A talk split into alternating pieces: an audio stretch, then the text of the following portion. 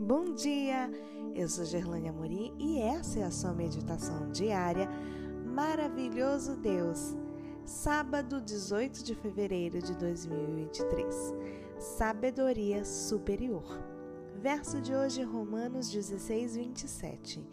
A este Deus único e sábio seja dada glória por meio de Jesus Cristo, para sempre. Amém. Deus não somente tem todo o poder e todo o conhecimento, ele também é capaz de fazer o melhor uso deles e dos demais atributos que possui. A sabedoria lhe permite planejar os fins perfeitos e atingir esses fins pelos meios mais perfeitos. Ele é capaz de ver tudo em foco, cada detalhe dentro do todo, de modo que não haja o mínimo erro.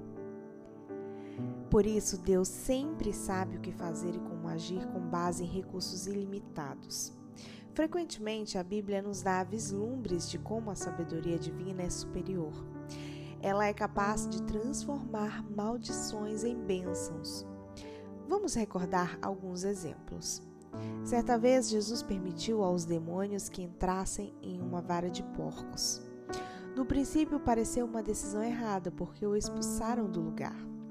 Contudo, poucos dias mais tarde, se percebeu que foi a morte dos porcos que ocasionou a divulgação do nome de Jesus no território de Decápolis, despertando a curiosidade do povo e preparando-o para receber Jesus em sua próxima visita. Naquela mesma região, ele realizou uma multiplicação de pães e peixes para quatro mil homens que o ouviam. Outro exemplo é o de José foi uma grande maldade o que os irmãos, seus irmãos fizeram com ele, separando-o de seu pai e o forçando a uma vida de escravidão em um país pagão. No entanto, Deus usou essa situação de modo que resultasse no engrandecimento do próprio José e na preservação de seu povo na terra.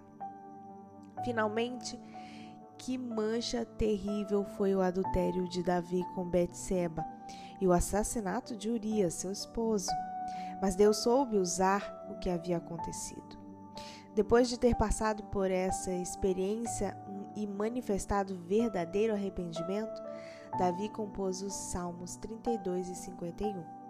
Somente Deus sabe quantas pessoas, apesar de haverem cometido pecados semelhantes, estarão em seu reino por causa da esperança e do ânimo que encontraram nesses salmos.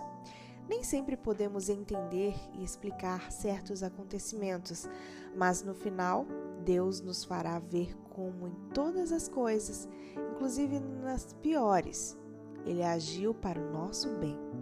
Por isso, hoje podemos descansar, confiando na sabedoria daquele que está no controle de todos os acontecimentos. Se você quiser ver mais conteúdos ou compartilhar o verso de hoje, passa lá no meu Instagram. É arroba Amorim. No Instagram, Gerlane Amorim. Um bom dia para você e até amanhã.